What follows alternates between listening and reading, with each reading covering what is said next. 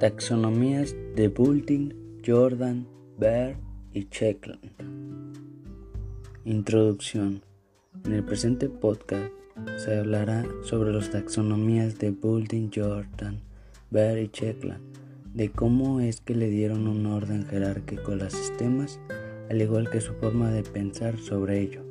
Empezamos. La taxonomía de Bulting plantea que debe de haber un nivel en el cual una teoría general de sistemas puede alcanzar un compromiso entre el específico que no tiene significado y lo general que no tiene contenido. Según el orden jerárquico de Bulting, existen para él nueve niveles, los cuales son primer nivel, estructuras estáticas, segundo nivel, sistemas dinámicos simples, se da movimientos predeterminados. Tercer nivel, sistemas cibernéticos o de control, transmisión e interpretación de información. Cuarto nivel, sistemas abiertos. Quinto nivel, genética social.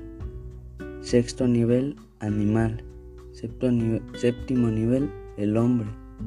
Octavo nivel, las estructuras sociales. Noveno nivel, los sistemas trascendentes. Por otro lado, tenemos la taxonomía de Jordan, que indica la transformación del espacio sobrenatural en el que el sistema creativo se extiende al espacio físico de nuestros sentidos empíricos. Que dichos principios que guían a tres pares de propiedades. Principio, razón de cambio, su propiedad estructural, estático, funcional, dinámico. El principio 2, propósito, con propósito o sin propósito. El principio 3, conectividad, mecanístico o mecánico organísmico. Mientras que la taxonomía de ver un sistema es viable si éste tiene las características de adaptación y sobrevivencia y un subsistema debe cumplir con las características de un sistema. Para él existe la teoría como un sistema cibernético que sirve para medir y manipular la complejidad, para diseñar sistemas complejos, para estudiar organizaciones viables a través de la cibernética, para trabajar eficazmente con personas, para aplicar todo lo anterior a asuntos prácticos, Conceptualización de dotar la firma con cinco sistemas. Sistema 1. Controlar divisional. Se distribuyen los recursos. Sistema 2. control integral para proporcionar la conexión y asegurar la estabilidad entre divisiones. Sistema 3. Homeostasis externa considerada como un todo. Sistema 4.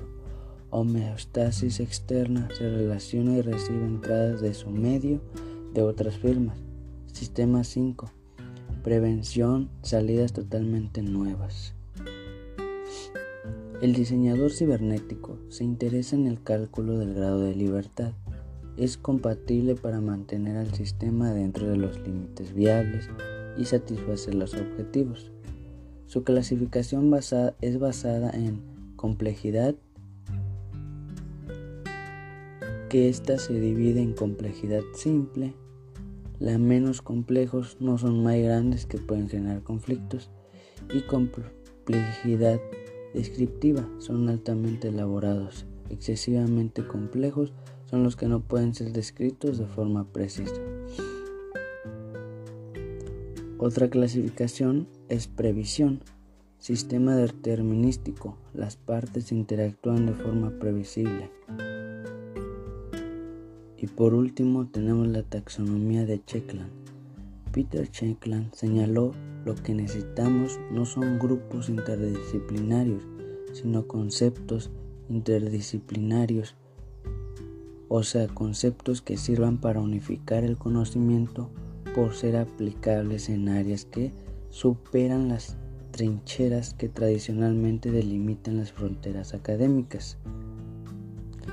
Para Checkland, existe un sistema de clasificación, los cuales están divididos en sistemas naturales, que es la naturaleza sin intervención del hombre, no tiene propósito claro. Sistemas diseñados son creados por alguien que tiene propósito definido. Sistemas de actividad humana contienen organización estructural, propósito definido.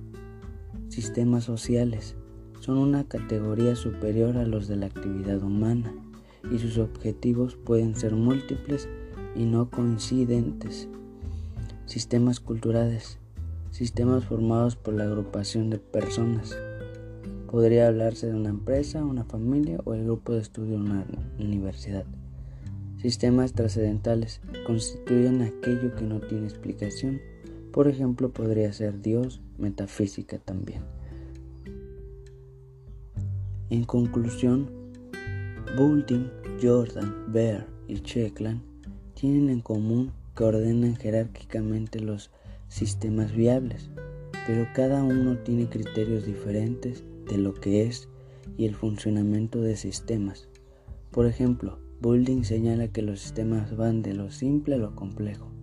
Jordan indica como una transformación supernatural, creativa por otro lado, Bear fue el único que no dio un orden a estos, diciendo que es más sistemas de supervivencia y adaptación, y Checklin los organiza según su importancia y sus características. Muchas gracias.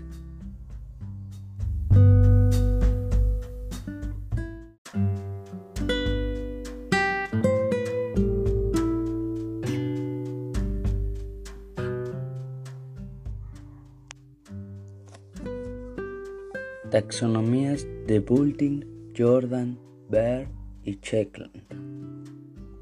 Introducción. En el presente podcast se hablará sobre las taxonomías de Bulting, Jordan, Bear y Checkland, de cómo es que le dieron un orden jerárquico a los sistemas, al igual que su forma de pensar sobre ello. Empezamos.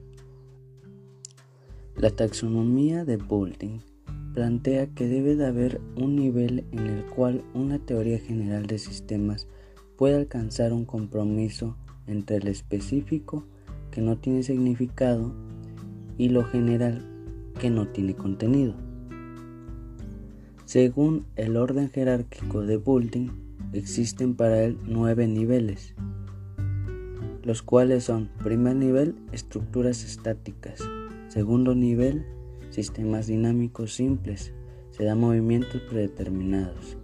Tercer nivel, sistemas cibernéticos o de control, transmisión e interpretación de información. Cuarto nivel, sistemas abiertos. Quinto nivel, genética social. Sexto nivel, animal. Séptimo nivel, el hombre. Octavo nivel, las estructuras sociales. Noveno nivel, los sistemas trascendentes. Por otro lado, tenemos la taxonomía de Jordan, que indica la transformación del espacio sobrenatural en el que el sistema creativo se extiende al espacio físico de nuestros sentidos empíricos. Que dichos principios que guían a tres pares de propiedades. Principio, razón de cambio, su propiedad estructural, estático, funcional, dinámico.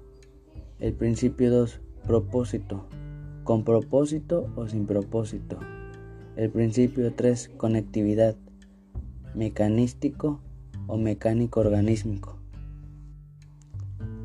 Mientras que la taxonomía de ver un sistema es viable si éste tiene las características de adaptación y sobrevivencia y un subsistema debe cumplir con las características de un sistema.